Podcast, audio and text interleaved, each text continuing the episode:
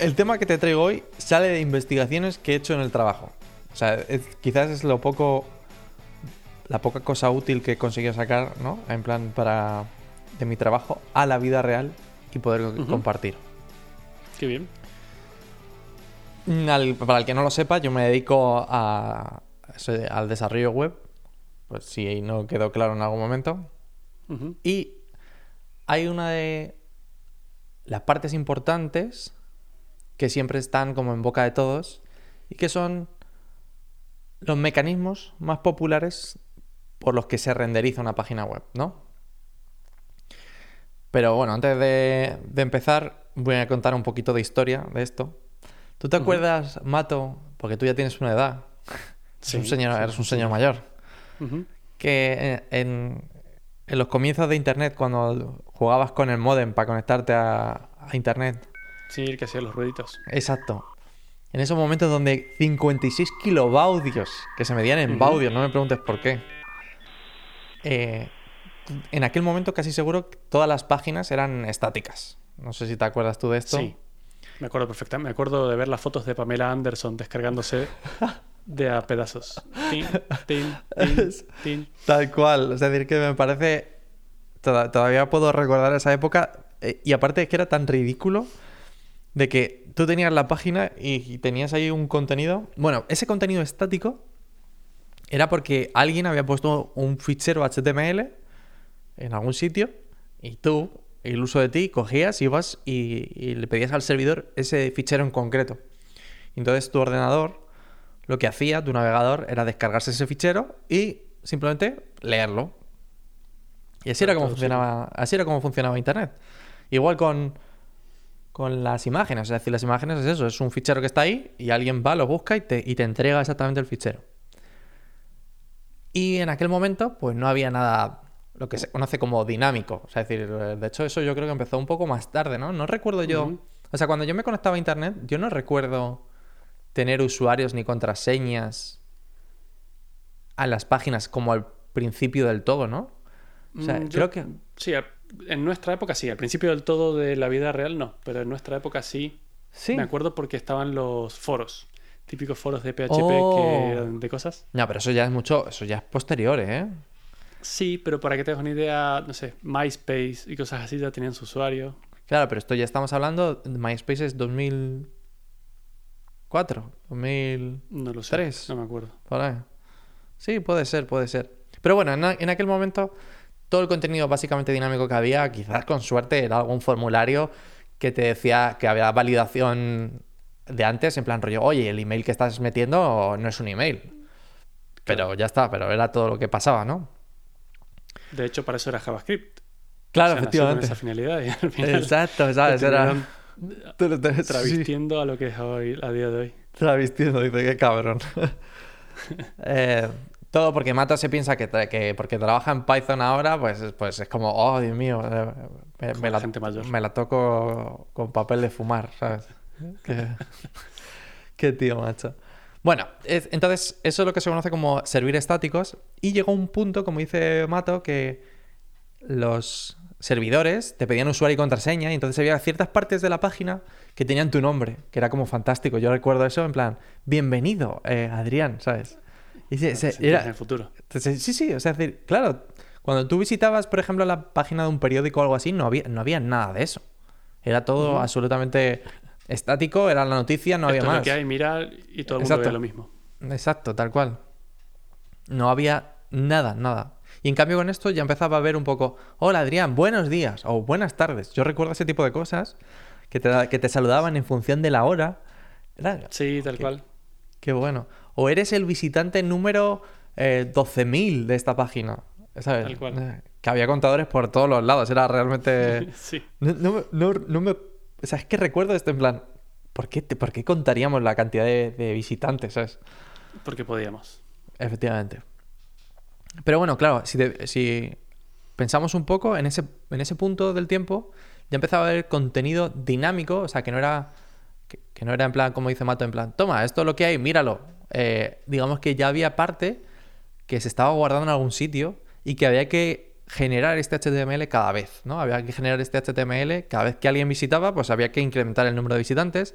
Cada vez que alguien visitaba, pues teníamos que poner su nombre. Y esto es lo que se ha conocido siempre como el server-side render, o renderizado en el, en el lado de servidor. Entonces lo que estaban en realidad haciendo todos estos servidores es generar este mismo HTML y escribirlo todo igual, pero al vuelo. En plan, rollo decían, tengo como una especie de, de plantilla y digo, oye, aquí va a ir el nombre del usuario, aquí va a ir el número del visitante que es, y aquí va a ir, eh, no sé, la noticia en concreto. Y este, este patrón era muy fácil de reconocer y a día de hoy lo, se puede seguir reconociendo porque tiene el efecto del libro electrónico, que es como que, que, toda la página se va y vuelve otra vez. es decir, ves ese pantallazo blanco, creo que ya no, porque Chrome lo ha hecho muy bien, pero verías ese pantallazo blanco y, vuelta otra vez a toda la página. Claro, como recarga todo de nuevo. Exacto. Pero bueno, este, este formato quizás a partir de los 2000, eh, yo creo que, bueno, no, en principio de los 2000 se seguía utilizando mucho y es verdad que, ha seguido evolucionándose bastante porque, bueno, porque ha, aparecido ya un contenido más dinámico. Pero hay muchas páginas que todavía lo siguen utilizando. Por ejemplo, y te voy a dar un ejemplo que seguro que, has visto, son las páginas gubernamentales. Las páginas del gobierno siempre utilizan esto. Siempre. Sí. sí, porque avanzan a otro ritmo que el normal en los humanos. Eso es como, claro, un año, un año de humanos es 17 eh, de, gobierno, claro. No, yo o sea, lo estaba pensando y creo que puede haber otro motivo, ¿no? Y es, si, si te paras a pensarlo, es la de, ¿por qué lo harías solamente eh, server-side? ¿Y es quizás por seguridad? Por temas de seguridad. Bueno, no sé. Yo creo que porque si te fijas... No te, quita, no te exime de problemas de seguridad tampoco, pero bueno. No, no, no, no, es que no te exima, es que no expones los servicios al público. Digamos que un servidor, cuando tú... Eh, esto sucede en, en, todos los servicios del mundo, ¿no? Cuando tú llegas y haces la petición a un servidor, este servidor que está generando este HTML, en realidad está haciendo muchas peticiones por detrás. Está yendo a la base de datos, está yendo a lo mejor a otro servicio externo. Si por ejemplo esta es una agencia de viajes, pues está yendo a un servicio externo a pedir el viaje en concreto. Entonces, al ser un servicio gubernamental, quizá lo que está pasando es que no quieren exponer de alguna manera al público esos servidores, esos servicios, y entonces este servidor, claro, te lo da efectivamente, como dices tú, todo masticado y ya te dan el HTML y no puedes ver nada más. No sabes a, quién, a dónde se ha llamado, ni a qué sitio, ni nada por el estilo. Hmm. Entonces, bueno. Puede ser. Puede ser, puede ser. Pero bueno, hay, todavía algunas páginas que seguramente sigan este, este formato todavía y algunas que lo aprovechen, como ya veremos eh, eh, a posterior, para, para un gran comienzo, ¿vale? A partir de 2007, en torno a 2007-2010, JavaScript, el, enemigo público número uno de Matías, ¿sabes? No, a mí me gusta, me gusta JavaScript. ¿eh? Creo que de, he trabajado muchos años con él y me sigue gustando a día de hoy. Solo que si tengo que elegir me quedo con Python. Pero me sigue gustando JavaScript. Ah, ah, ¿Qué te voy a decir? Piensa que, Python es de mayores ya. pero bueno. Llegó un momento de eso justo que, JavaScript empezó a poder hacer llamadas a los servidores de manera a lo que se conoce en el mundillo como asíncrona. Y es que tú de repente estás viendo tu página, pero hay un trocito de la página que dice, hoy voy a llamar a este, a este servicio y voy a recibir su respuesta, sin tener que eh, recargar toda la página por completo. Este paradigma se conoce como lo de client-side render o, renderizado en el lado de cliente y es porque en realidad el que está haciendo todo el trabajo es tu navegador. Es decir, está ahí y tu navegador es el que está diciendo, dame la información, pero yo sé cómo se escribe y cómo se muestra en, la página web. Sí, esto se, siente mucho más natural. Es como que se parece más a un programa ya que a una página web, porque no se tiene que recargar entera. Tienes solamente actualiza la parte de la información que ha traído y ya está.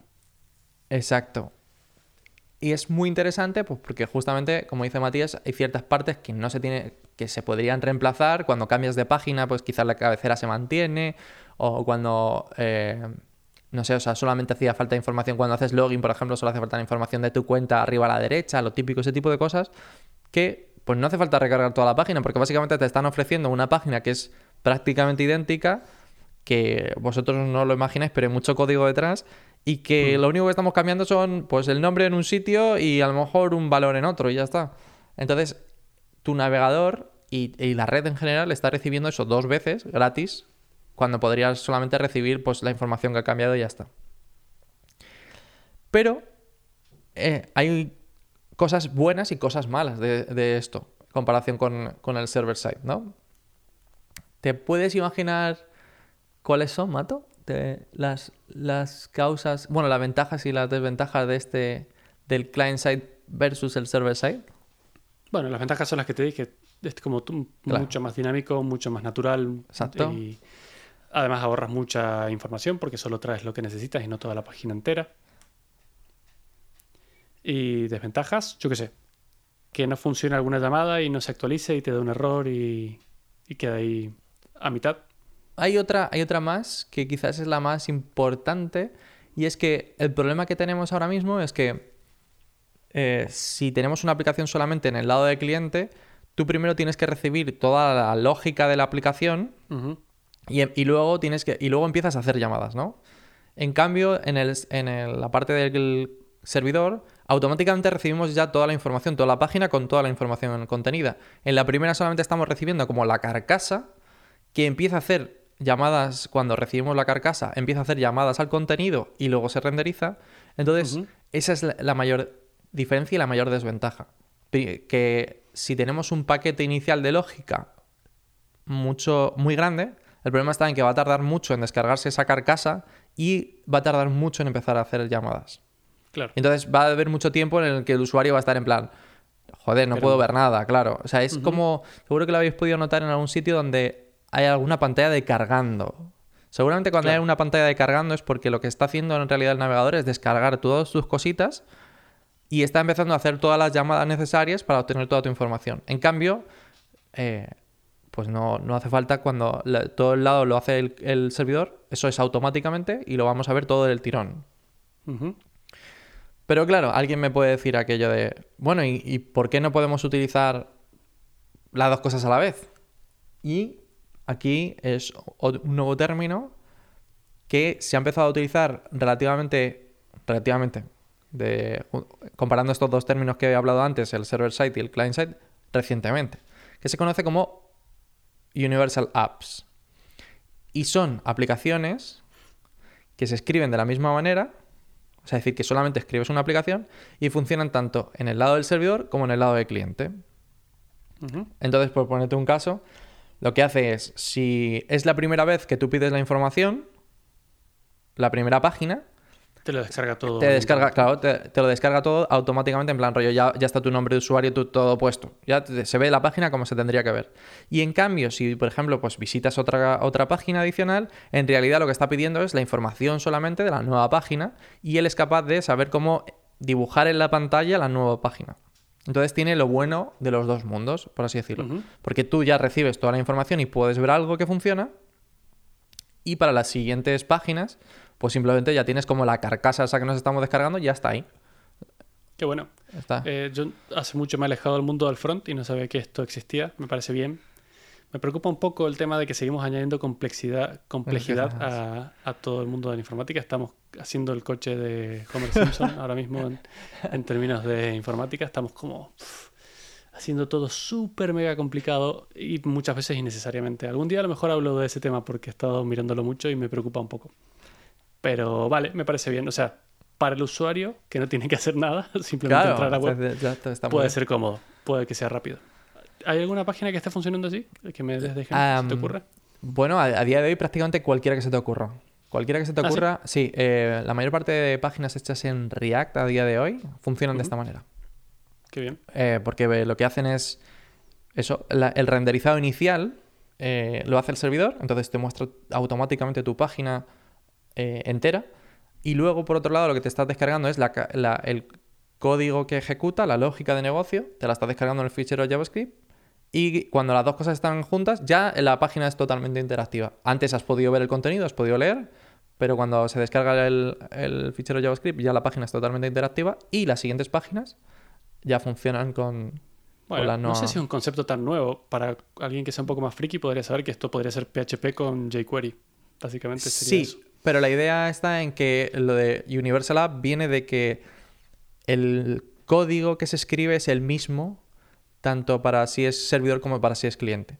La diferencia, efectivamente, que es eh, con respecto a lo que dice Mato, es que eso se podía hacer ya hace muchísimo tiempo. El problema está en que si tú pedías una página de una manera, si tú, o sea, si yo quiero hacer, imagínate, tenemos la página A y la página B, ¿vale? Entonces, si yo pido la página A y la pedía en PHP, PHP me generaba la página A completamente, ¿no?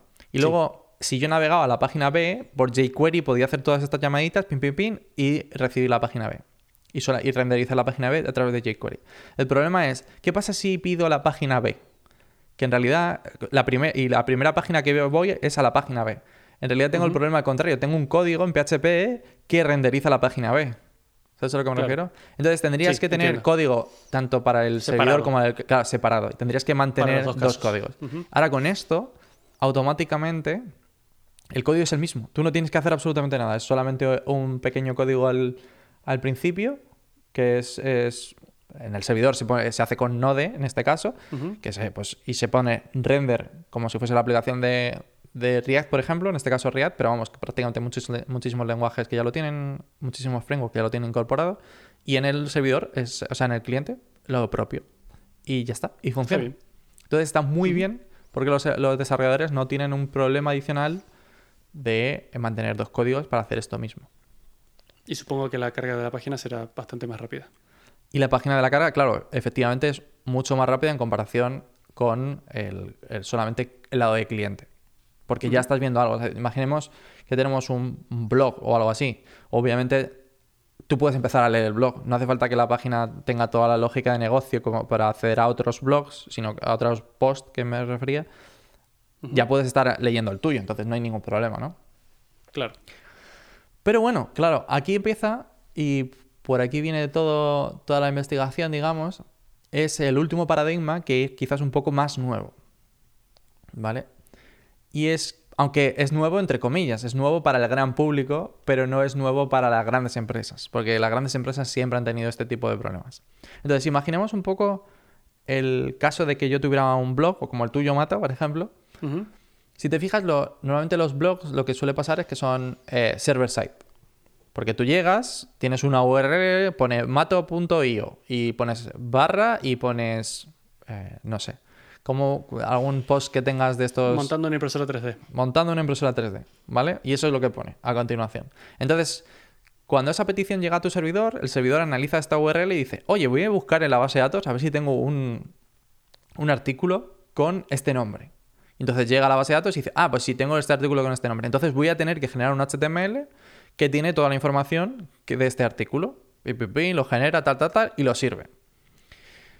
¿Cuál es el el problema o el, inconveniente que tiene esto? Pues que si 10.000 personas visitan la página de Mato, hay 10.000 veces que se genera este HTML y no tiene mucho sentido. No tiene mucho sentido porque, ah. claro.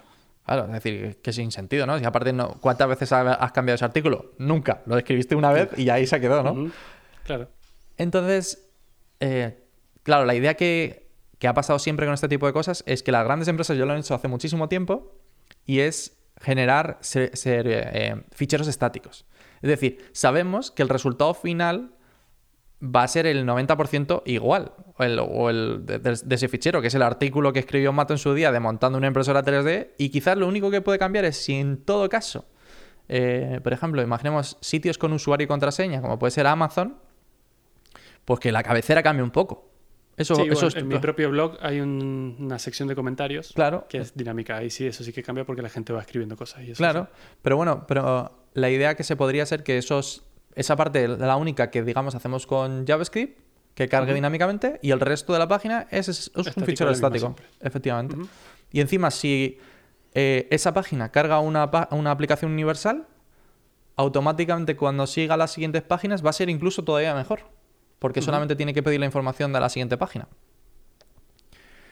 Y entonces así es como funciona la mayor parte de Internet en las páginas muy grandes. Y se está poniendo muy de moda en las páginas más pequeñitas porque hay mucho, empieza a haber muchos sistemas de esto que se conoce como Static Site Generation. Es decir, que tú en el momento de construir tu página ya sabes todas las páginas que van a existir y las generas y ya está. En plan rollo, porque cada cuánto escribes un blog, cada un post, cada 10 días. Bueno, pues cada 10 días se genera eh, los ficheros y ya está. Y, se acabó. Y ya tienes tus ficheros estáticos que sirven de, de todos tus posts. Y alguien me puede decir, hostia ya, esto está muy bien con un post, o sea, con, un, con el blog de Mato que escribe cada, cada luna nueva. Cuatro años. Em, pero claro, ¿cómo lo hace Amazon, no? Imagínate, porque Amazon tiene, no sé, imaginemos que tendrá, no sé, 500.000 productos en su página web. es imposible, ¿no? Bueno, pues lo que hace es una cosa que se llama Incremental Static Site Generation, que es como eh, hace la mezcla un poco de dos cosas, el static site y el, el server-side render. Entonces, la primera vez que alguien va a, ver un artículo, o sea, un producto que nadie ha visto, lo que hace es que lo renderiza. efectivamente. Renderiza este fichero estático que se lo sirve. Le dice, toma, este es el fichero estático. Y lo guarda ya. Entonces lo pone en el, en el sistema de ficheros y esto está genial porque el siguiente que venga no tiene que acceder a la base de datos, no tiene que hacer absolutamente nada, sabe que este fichero estático le va a servir y ya está. ¿Cada cuánto puede cambiar la, descripción de un producto de Amazon? Prácticamente nunca, ¿no? Supongo que la gente pasará como, como con los posts de, de Mato, que nunca cambian, o sea, nadie, nadie los actualiza. Casi nunca. Sí, bueno, pero esto también te podría decir que existe desde antes porque yo por lo menos en mi web tengo un caché que se llama. Sí que es como una memoria temporal intermedia en la que si una persona pide el blog, un post, se lo va a traer desde el servidor, pero esto se guarda en una memoria mucho más rápida y, efímera. Entonces la próxima persona que lo pida, en vez de generarse todo de nuevo, le devuelvo lo que ya existe. Es cierto, pero hay dos inconvenientes a eso. El primero es, como siempre, como esta me, encanta, como dijo un gran sabio, el problema de utilizar una caché no es utilizar la caché, sino saber cuándo invalidarla. es que me, parece genial. Porque el problema es, ¿y si, qué pasa si de verdad coges y dices, oye, en este artículo me he equivocado, tengo que cambiarlo? Claro, nadie lo va a ver. Claro, va a estar, va a estar sirviendo la página que con el error hasta que de repente esa caché diga, oh, vaya, eh, vale, eh, hay una cosa nueva ahí, claro, todo ha cambiado. Ese es el, el primero de los problemas y el más complicado quizá de resolver. Y el segundo es que además tienes, te quejabas tú de la complejidad, pero es, primero tienes tú tu servidor con tu base de datos y tu servidor para generar este HTML y a continuación le pones una caché para, para incrementar la complejidad, ¿no? Sí. De la otra manera, no, no existe. está, sirviendo claro, está sirviendo un, un, fichero estático que es un fichero HTML y para el que no lo sepa, servir ficheros estáticos es tremendamente barato a día de hoy. O sea, lo hace. O sea, puedes montarte tu, propio blog en GitHub gratis, porque básicamente servir ficheros estáticos te lo regala cualquiera. Sí, es... que no ocupan mucho espacio, es muy rápido, no, no hay transferencia de archivos pesados. Las páginas cargan muy bien, muy rápido. De hecho, se ha, se ha hecho, es muy curioso, porque en el mundo de la informática y de la web es como un, una onda senoidal, va cambiando de una forma a la otra. Entonces empezamos con cosas HTML súper simples, luego nos empezamos a complicar la vida haciendo cosas dinámicas súper complejas con un montón de información y ahora se está tendiendo de nuevo a los blogs súper simplistas en los que solo hay texto y el fondo blanco y ya está. Que no pesan nada y son básicamente esto HTML. Entonces, bueno, ahora estamos en la, vuelta, en la ola de vuelta, en la simplificación. Muy bien. yo espero, yo espero en la siguiente, en la siguiente ola, en la siguiente cresta, porque me molan, me mola el rollo de, las cosas complejas ahí. Venga, y vamos a meter, vamos a meter más tralla a esto. Todo lo que podamos. Todo lo que podamos, efectivamente. O sea, es decir, cuanto más difícil, hay más, mejor. Eh. bueno, y por resumir, la verdad que me ha quedado un capítulo así como muy cortito, pero muy conciso, creo. El, lo imprescindible o lo que se está poniendo de moda ahora mismo y que es súper útil es Static Site Generation para toda la parte de, la mayor parte de sitios web y todo donde se pueda. Por ejemplo, Amazon lo hace, eh, incluso lo podría hacer con su blog. Eh, pensad que prácticamente cualquier página web a día de hoy, incluso una tienda, bueno, obviamente Amazon es la, tienda, pero eh, los periódicos, que no cambian, eh, prácticamente no cambian el contenido. Prácticamente cualquier página web a día de hoy podría ser Static Site Generation. Es decir, generan una vez la página web, la noticia, el artículo, eh, eh, no sé, lo que se os ocurra, y ahí se queda para siempre. Entonces, eso sería lo ideal, utilizarlo siempre donde se pueda. Luego, server-side render para cosas donde el contenido cambia mucho. Obviamente que siempre que hablo de server-side render es con una aplicación universal y así lo que está haciendo es descargarse inicialmente todo bien puesto, pero aparte se está descargando la carcasa que le sirve para hacer peticiones solamente a la información, a la información en siguientes pasos. Pero en este caso, por ejemplo, sería server-side render para sitios como, por ejemplo, búsquedas. Eh, las búsquedas de Google, por ejemplo, no pueden. La búsqueda de Google en concreto sí que pueden eh, ser static site. Seguramente esté haciendo una magia por ahí bastante tremenda. Pero, por ejemplo, búsquedas como, por ejemplo, Amazon, donde artículos nuevos son añadidos constantemente, claro. ahí no puedes, porque está cambiando constantemente el, contenido de la base de datos. Entonces ahí literalmente tenemos que ir y buscar, oye, eh, a ver, el usuario ha escrito caballo, ¿qué hay en caballo? ¿Sabes? ¿Qué, hay nuevo? ¿Un disfraz de caballo? Perfecto, esto es lo que quiere, ¿sabes? Pero, claro, como no sabemos qué es lo que va a buscar, no podemos generar absolutamente todo lo que no se nos ocurra entonces no tiene mucho sentido generar un estático que no va, que va a vivir o muy poco o, prácticamente nada. Entonces ahí, por ejemplo, pues eso, para cosas que cambian muy rápido. Y la última, el, client, el client-side render, eh, podría utilizarse, pero siempre para cosas como muy, muy, muy, muy rápidas. Esto, por ejemplo, es muy útil y se está poniendo muy de moda para cosas locales. Por ejemplo, si yo tengo un dispositivo, eh, no sé, bueno, en este caso podría ser incluso hasta un enchufe de la luz, ¿no? De los típicos eh, smart, que la mayor parte tienen una aplicación, pero imaginemos que no tienen una aplicación. Que te conectas a ellos por el Wi-Fi y automáticamente, como si fuese un router, podrías acceder a una página web para configurarlo. Porque como estás en una red local, la carga inicial es tan tan baja que el client render apenas se nota. Entonces estás es el client-side render es en, performance, en, velocidad, es el más rápido.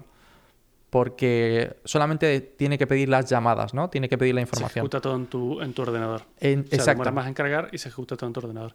Un ejemplo de esto que se me ocurre rápido es, son los documentos de Google. Efectivamente.